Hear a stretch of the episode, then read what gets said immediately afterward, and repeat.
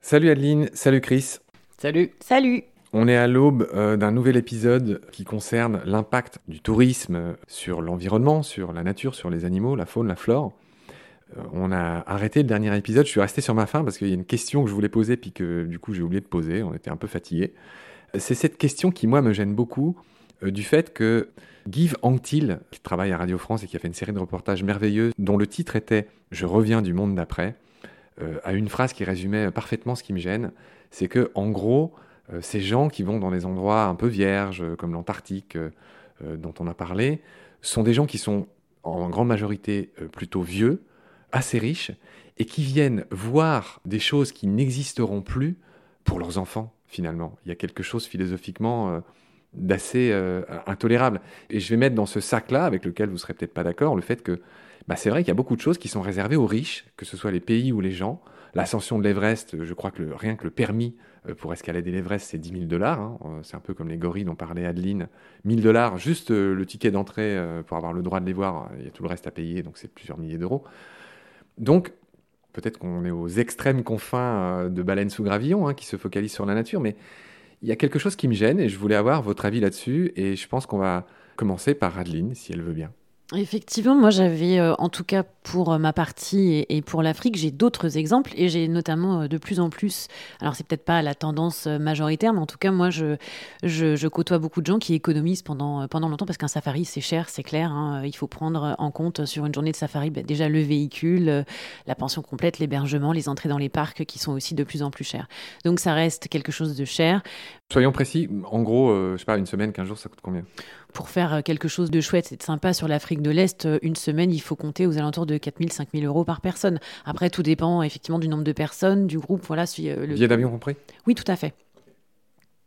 Et donc voilà, moi j'ai de plus en plus euh, des jeunes euh, ou des gens dont c'est le rêve, hein, clairement, le, rêve d'aller voir les gorilles euh, une seule fois dans leur vie ou le rêve de faire un safari une fois dans leur vie et qui économisent et qui vont économiser pendant 5 ans, 10 ans pour tout simplement atteindre ce rêve et le réaliser. C'est aussi clairement une, une tendance qui se dégage de plus en plus, en tout cas de mon expérience.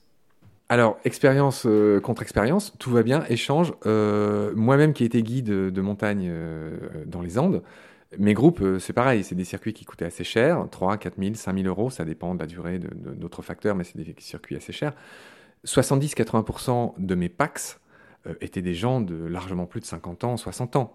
Euh, et en effet, il y a des jeunes qui viennent, mais alors que ce soit en augmentation, ok, mais c'est pas la majorité du genre. En tout cas, de ce que j'ai observé chez moi. Et peut-être qu'en Afrique, j'ai du mal à imaginer qu'il y ait la moitié des gens qui soient des jeunes, par exemple. Il y en a de plus en plus, c'est déjà parce qu'il y a plein de jeunes. Euh, alors, quand je parle de jeunes, après, c'est toujours pareil. Hein, qu'est-ce qu'on appelle des jeunes? Moi, pour moi, c'est. Disons moins de 50 ans. D'accord. Ok, très bien. Moins de 50 ans, mais il y en a énormément. Et moi, je vois effectivement de plus en plus de jeunes dans la vingtaine, dans la trentaine, qui ont des bons jobs, euh, qui vont euh, effectivement avoir envie de, se payer ça. Ou alors des démerdards, entre guillemets, parce qu'il y a la possibilité euh, d'aller visiter l'Afrique de l'Est en prenant un visa qui coûte un peu moins cher et qui va permettre de visiter les trois pays. on se fixe un but, on a envie de le faire. Moi, je parle de rêve parce que c'est quelque chose qui me semble important. on trouve les moyens, tout simplement, même si on n'a pas forcément beaucoup d'argent ou qu'on n'est pas très fortuné à la base. Ok, Chris, je vais évidemment te donner la parole. Il y a quelque chose que je voudrais glisser juste avant de te donner la parole. C'est que je dois quand même avouer faire le ménage devant ma porte euh, à ce stade. C'est que moi, comme vous, et là je parle pour moi, j'ai vécu du tourisme. Donc il y a plein d'aspects du tourisme aujourd'hui qui me paraissent intolérables. Je voyage plus moi-même comme avant. Ça va paraître idiot, mais c'est sincère. Je prends plus l'avion. Donc euh, mes rêves de Japon, pour l'instant, bah, c'est niette. Je vais plutôt aller essayer de voyager en train euh, dans le reste de l'Europe, etc. Bref, ça n'engage que moi. Mais c'est vrai que je regarde mes années de guide et de voyageur avec près, alors non pas du regret, parce que c'est ma vie, ce fut ma vie et je, l'adore, et, euh, voilà. Mais je me dis que si moi je l'ai fait, pourquoi d'autres n'auraient pas le droit de le faire? Et là, je vais dans le sens d'Adeline en disant ça. C'est vrai que, bon, après tout, voyage qui veut. C'est un droit humain inaliénable. Mais après, euh, voilà, dans la balance, il n'y a, a, pas que nous, euh, nous humains. Je vais laisser la parole à Chris. Oui, c'est intéressant ce que tu viens de dire. Euh, nous, humains, je vais, je vais commencer par rebondir là-dessus, puis je reviendrai peut-être un peu en arrière. Il y, a, y, a un truc qui est, en parlant d'humain, hein, si on posait la question, à, mon sens, hein, vous me direz si je me trompe, mais si on interroge une dizaine, une centaine de personnes sur ce qu'est leur rêve, le voyage sera impliqué. Parce que je pense que le voyage fait partie de la nature humaine. Après tout, euh, on est une espèce qui est apparue euh, quelque part en Afrique et aujourd'hui on a colonisé le monde. Et euh, bien avant qu'il y ait des machines pour nous permettre de voyager. Ça veut dire que l'homme, par nature, doit être un nomade. En tout cas, c'est ce que disait Jacques Brel. Donc il y a une histoire de nomadisme. Avant qu'on maîtrise l'agriculture, les humains étaient des nomades. Et aujourd'hui, c'est associé au rêve. Quel est le rêve de ta vie? Qu'est-ce que tu aimerais faire? Quel est ton prochain rêve? Et c'est toujours du voyage.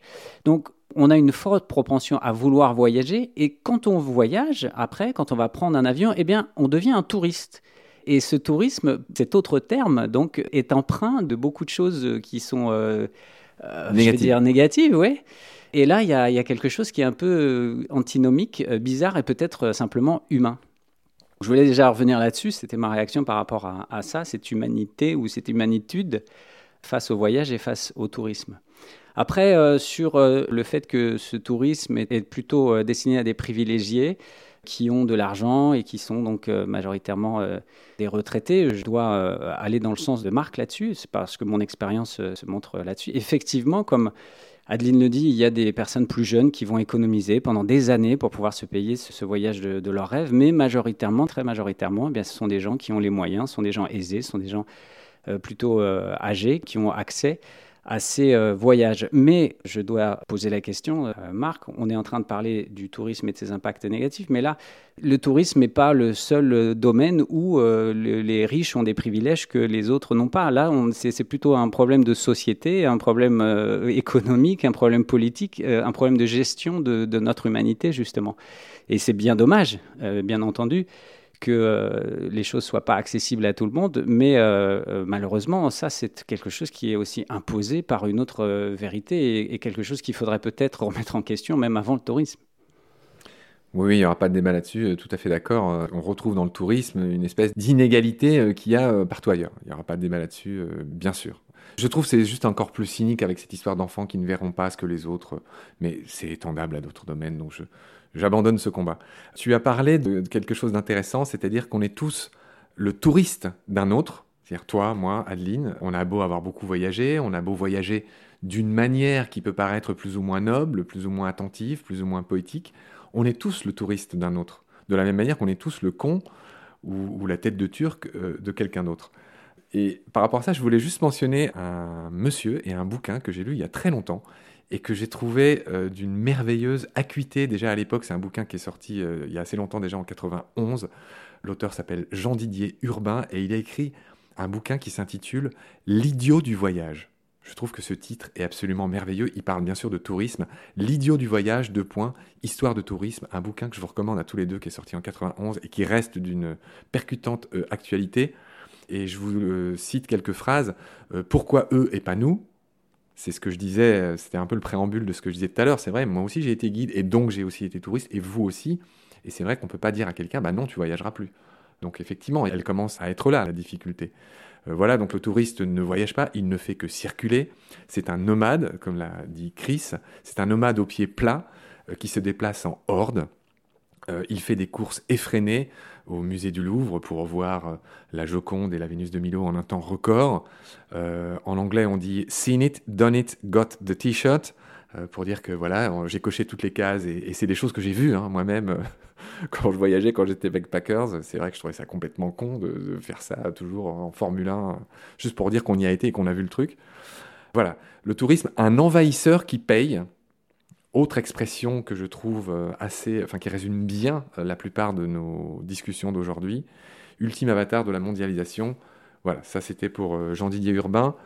Est-ce que, Adeline, tu veux rebondir là-dessus?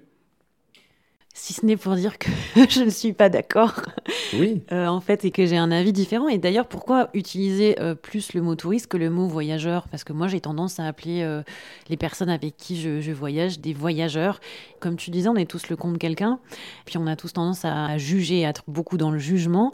Mais je pense que ben, même les touristes qu'on a beaucoup d'évaluer là, ils ont une façon de voyager qui est peut-être pas très louable pour toi, pour moi ou pour d'autres. Nous, on appelle ça les tick box ou tick notes. C'est la même façon de faire dans le tourisme de faune, c'est-à-dire que ce sont des gens qui viennent et qui ont toute une liste d'animaux qu'ils veulent absolument voir. Et voilà, en fait, ils vont ticker les box, tout simplement, cocher les cases et dire j'ai vu, j'ai vu, j'ai vu, j'ai vu, sans avoir besoin d'apprendre quoi que ce soit sur ces animaux. C'est une façon de voyager. Est-ce qu'elle est meilleure euh, ou moins bonne euh, que les autres? Euh, Je ne sais pas vraiment qui on est pour pouvoir juger de ça, en fait. Oui, de mon côté, euh, j'entends tout ça et on ne peut pas nier hein, tout ce que tu viens de dire et tout ce qui doit être dans ce bouquin. Maintenant, là, tourisme, c'est un gros sac. C'est un gros sac où il y a plein de choses. Et euh, encore une fois, je vais faire. C'est pas pour dédouaner le tourisme. Encore une fois, je suis pas là pour le défendre. Mais on peut faire le même amalgame avec euh, bien d'autres activités qui se passent sans tourisme. C'est pas comme si le non-touriste était une espèce de valeur zéro et qu'il était parfait, qu'il n'avait pas d'impact lui-même dans la façon dont on vit tous les jours, dans l'endroit où on vit tous les jours, il y a également des gens qui se sentent concernés, qui essayent de faire mieux, il y a des gens qui font n'importe quoi, et pour autant, euh, est-ce qu'il faut les mettre dans le même sac et considérer euh, qu'ils sont tous euh, dignes de qualificatifs répréhensibles? Il faut voir aussi de l'autre côté, là on voit un peu le tourisme du côté du voyageur qui voyage, qui va dans un endroit. moi j'ai l'habitude de, voyager, encore une fois je vais donner l'exemple du Népal, qui est un pays très pauvre et qui ne survit que grâce au tourisme. Bien sûr, les permis sont chers, bien sûr. Tu as mentionné aller euh, monter sur l'Everest, c'est quelque chose de très très cher bien entendu, mais c'est peut-être la seule richesse qu'ils ont à vendre parce qu'ils n'ont pas d'industrie qui est très polluante et qui va euh, produire euh, je ne sais quel produit qu'ils vont exporter aux quatre coins du monde. Donc ils ont leur Everest et c'est ça qu'ils ont à vendre. S'ils n'en retirent pas une manne suffisante qui euh, puisse être profitable au pays et à son développement, bah, c'est dommage. Donc euh, ça explique aussi euh, le côté euh, non accessible à tout le monde et peut-être non démocratique de la chose. Mais encore une fois, je pense que ça, c'est une espèce de logique de marché plus qu'une logique qui est propre à l'industrie du tourisme. Alors, juste pour mettre un tout petit peu de, positif dans ce bouquin de Jean-Didier Urbain que je ne faisais que citer, hein, j'ai bien précisé qu'on est tous le touriste de quelqu'un d'autre. En fait, le tourisme, c'est pas une catégorie de gens versus une autre catégorie. On l'est tous plus ou moins touristes à une époque de sa vie ou pas, ou selon une géographie ou une durée, etc. Bref, le touriste, il est de fait importateur et exportateur d'influence, euh, d'autres choses, qui parfois peuvent être positives, euh, des hybridations, des métissages, et un exemple de ça que donne Jean-Didier Urbain en, l'occurrence, c'est le succès des musiques du monde. Sans le tourisme, ça n'aurait peut-être pas eu le, succès qu'elles ont eu.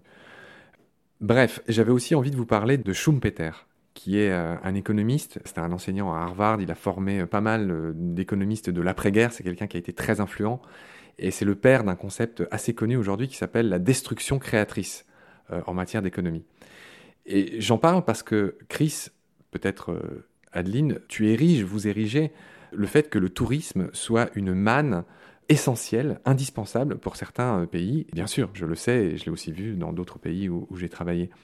Mais est-ce que c'est parce que c'est comme ça que ça ne doit pas changer?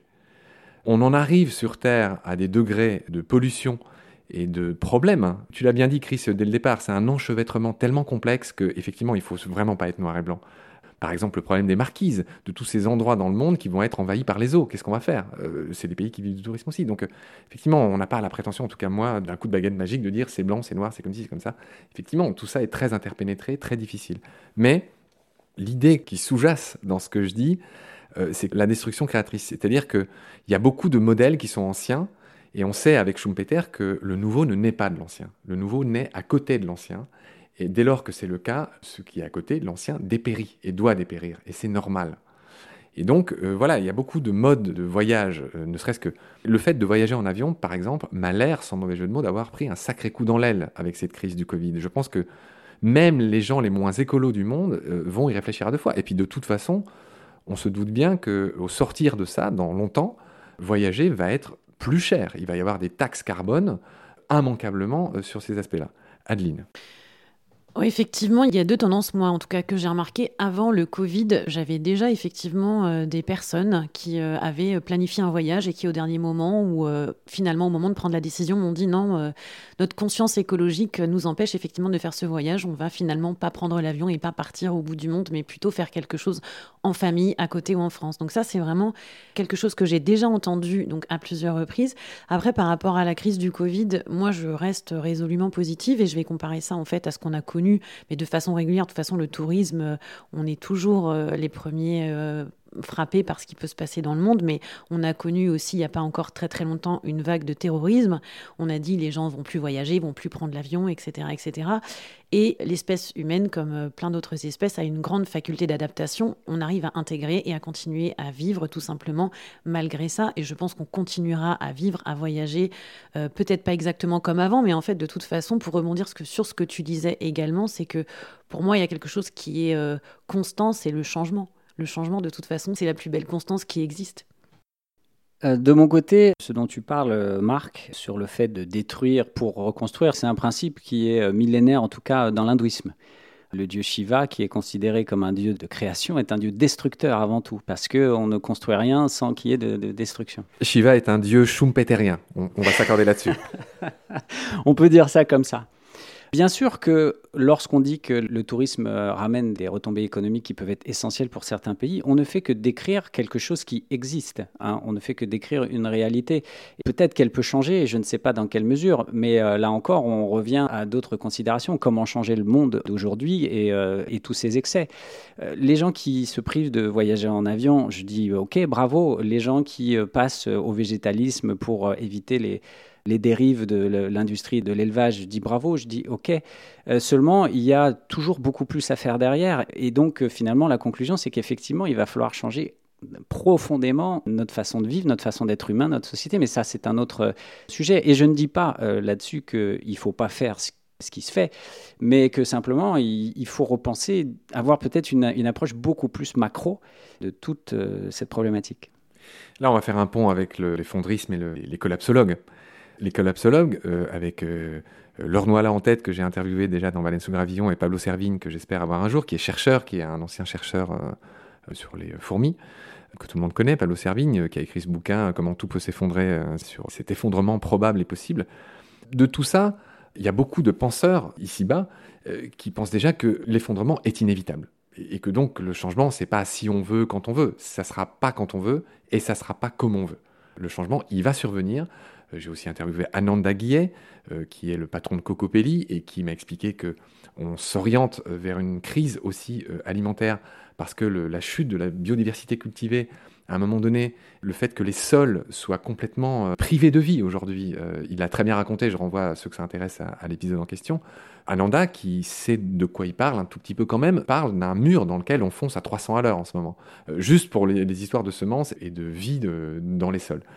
Et donc, effectivement, savoir réorienter un modèle économique à l'échelle d'un pays, c'est pas simple. Euh, mais quand, je vais le dire brutalement euh, à l'endroit d'Adeline, quand il y aura plus d'animaux en Afrique, il va bien falloir faire autre chose. Et c'est bien de l'anticiper. Yes.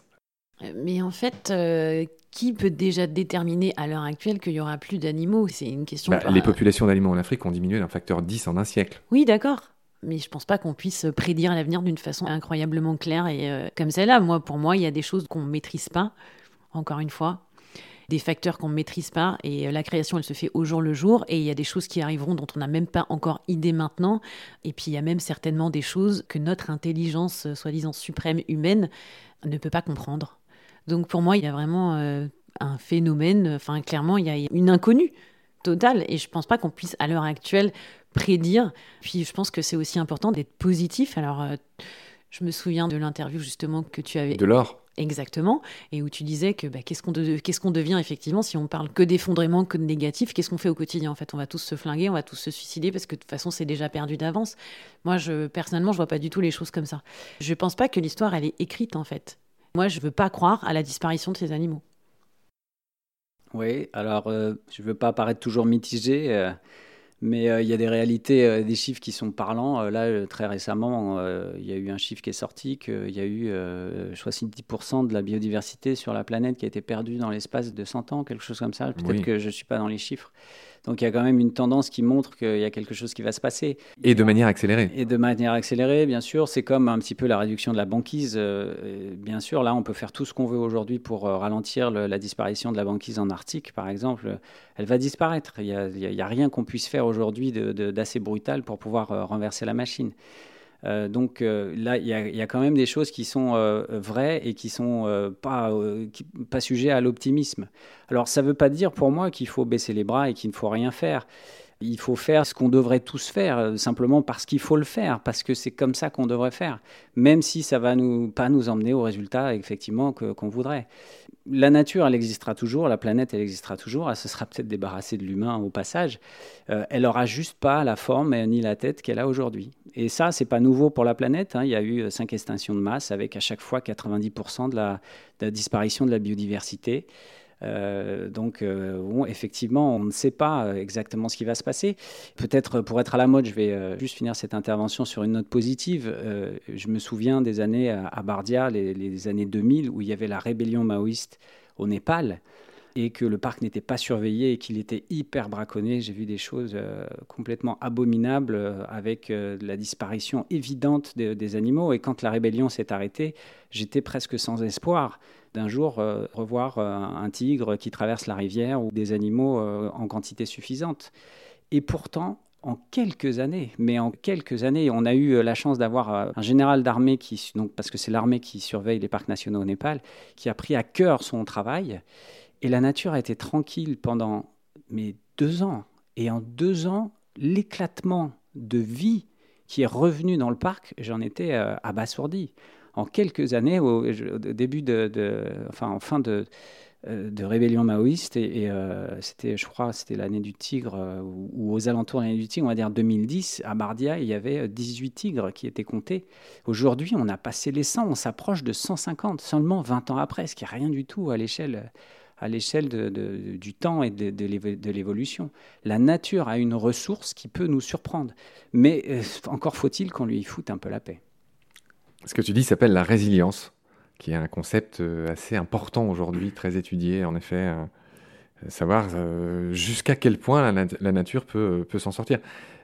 c'est drôle, Stéphanie Baudet, par exemple, la grimpeuse auteur, racontait qu'une copine lui avait dit, que, et tout le monde l'a constaté, que les oiseaux en France, par exemple, ont eu un, printemps et un été d'une tranquillité euh, de Baptiste. C'est-à-dire que voilà, ils ont fait les jeux bars et il y a eu apparemment euh, une, explosion de naissances, de nids, de beaucoup de choses. Euh, dès lors qu'il y a moins de bruit, que les oiseaux ont tout simplement plus, j'allais dire d'espace, plus de moments où ils peuvent chanter sans être interrompus par les sirènes, je dis n'importe quoi, tous ces bruits anthropiques qui font des ravages dans les océans aussi, hein, puisque moi mon domaine c'est plutôt l'océan. Donc, donc voilà, oui, je, je, souscris à cette note positive sur laquelle tu veux finir cette émission et je vois qu'Adeline lève le doigt pour être positive aussi. Oui, je voulais juste, effectivement, tu parlais de la résilience et je crois que c'est Boris Cyrulnik euh, qui est un des premiers à avoir parlé de ce concept. Boris Cyrulnik, c'est vraiment quelqu'un d'assez exceptionnel qui est souvent très positif. C'est quelqu'un qui a une façon de pouvoir euh, parler, s'adapter à tous les publics, qu'on comprend, euh, qu'on soit de n'importe quel niveau scientifique ou pas. C'est quelqu'un qu'on comprend très très bien.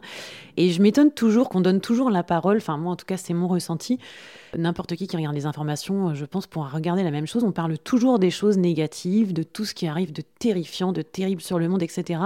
Mais on ne laisse jamais la part belle, ou en tout cas la part égale, à toutes les initiatives positives, intéressantes et euh, qui pourraient tout simplement nous faire nous sentir, mais vraiment beaucoup mieux.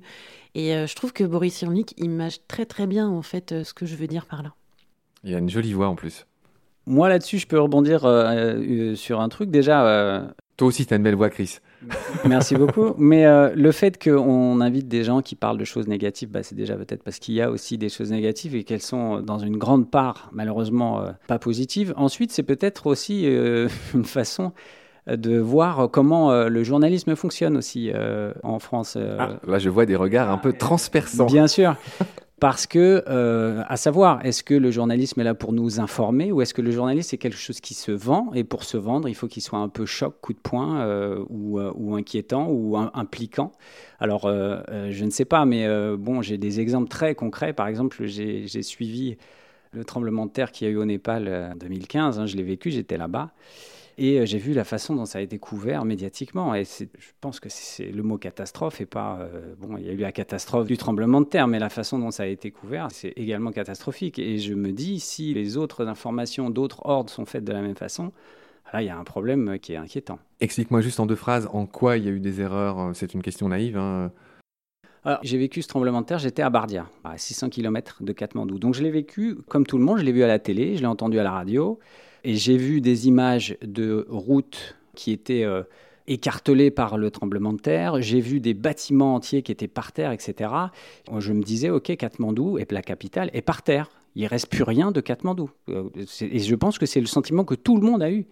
Et quand je suis allé à la capitale pour ensuite faire mes activités, puis ensuite euh, repartir, puisqu'il n'y a qu'un seul aéroport international, j'ai été étonné de voir que la ville était debout. La ville est là. Alors, je ne veux pas dire qu'il s'est passé quelque chose de pas grave. Hein. Il y a 8000 morts, c'est terrible. Euh, mais 90% de la ville était debout. Ce qui était tombé, c'était les vieilles pierres. Et des routes éventrées, il y en avait une seule. Et là, je me suis dit, il y a une énorme différence entre la réalité de ce qui se passe là et ce que j'ai vu à la télé. C'est énorme.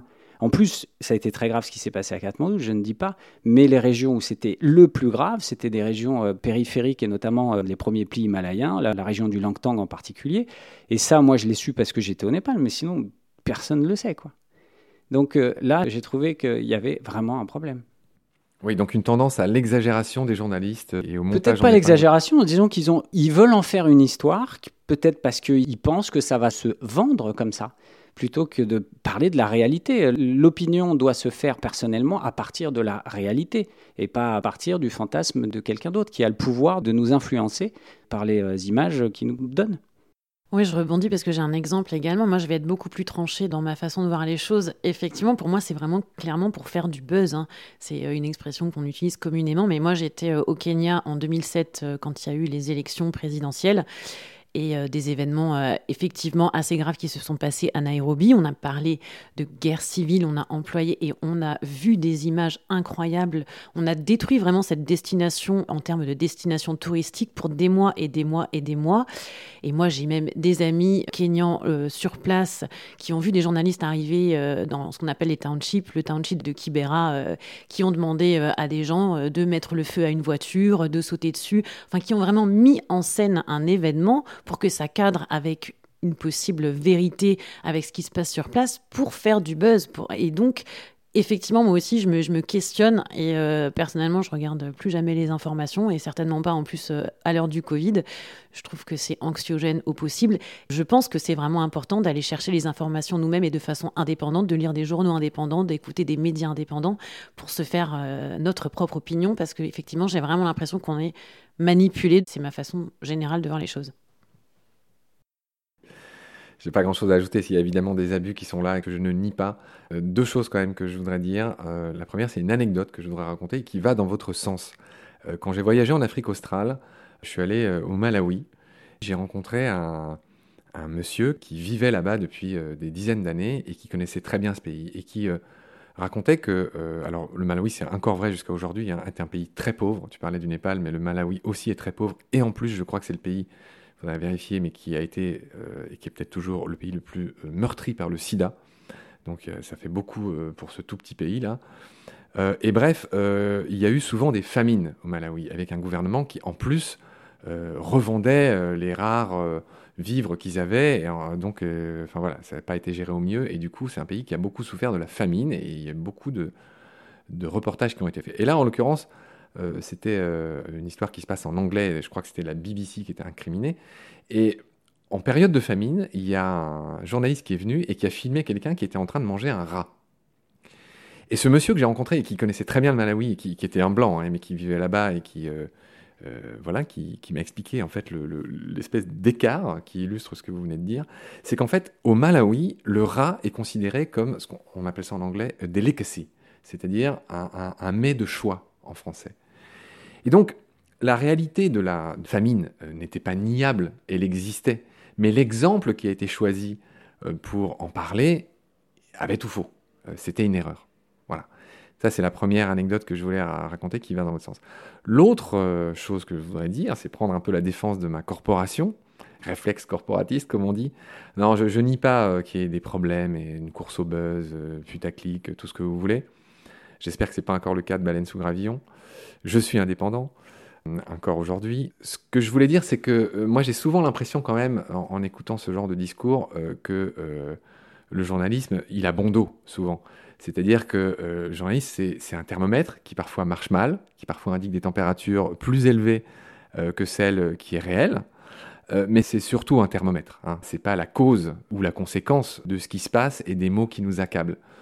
Donc, il n'y a pas que les journalistes. Hein. Enfin, il ne faut pas trop en attendre. C'est ce que tu disais, Adeline. Il ne faut pas trop en attendre, mais il ne faut pas non plus se dédouaner sur le journalisme et casser de journalisme comme on peut casser du flic ou du prof en fonction de ses euh, errements ou de ses euh, envies ou de ses voilà. Personnellement, je pense que quels que soient les problèmes, c'est toujours bien de balayer devant sa porte et de se demander en quoi on peut faire partie de la solution. Et, pas toujours blâmer. Euh, c'est ce que j'avais à dire pour défendre ma corporation. voilà, c'est fait. Mais je vous laisse. Ouais, là-dessus, bon, je vais peut-être pas aller dans ton sens, mais je sais plus qui a fait euh, justement une, espèce d'étude où, il montrait que finalement, euh, par exemple dans, le cas d'élections, euh, il suffisait de voir quelle tendance avait tel groupe qui possédait des télés, des radios, etc., pour influencer les élections, et que finalement, mathématiquement parlant, ben, c'était celui qui avait le plus de, de, de, de pouvoir médiatique qui faisait gagner les élections. Donc, euh, bien sûr, je, comprends ce que tu veux dire dans le côté euh, spectateur et euh, du, journaliste qui fait là juste référence à quelque chose qu'il voit. Mais enfin, il y a quand même une façon de le montrer aujourd'hui. Hein. il y a assez de, choses pointues dans la communication pour dire que la façon de le montrer et la façon de le dire est quand même très, très impactante. Et contestable. Je ne le nie pas.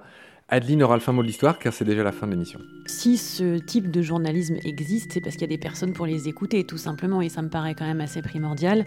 Et donc, effectivement, à chacun de prendre ses responsabilités et effectivement de trouver euh, la façon la plus juste pour elle ou pour il d'aller chercher des informations qui seraient un peu plus vraies, collant en tout cas plus à la réalité des choses. Frappé au coin du bon sens que tu viens de dire, c'est la fin de cette émission, à moins que l'une ou l'un veuille ajouter quelque chose, c'est fini pour ce numéro. Salut Adeline, salut Chris, à très vite. Salut. Salut.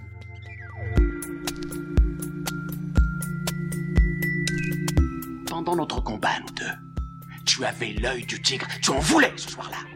Il faut que tu retrouves ça maintenant. Et la seule façon, c'est de recommencer au commencement. Tu vois ce que je veux dire?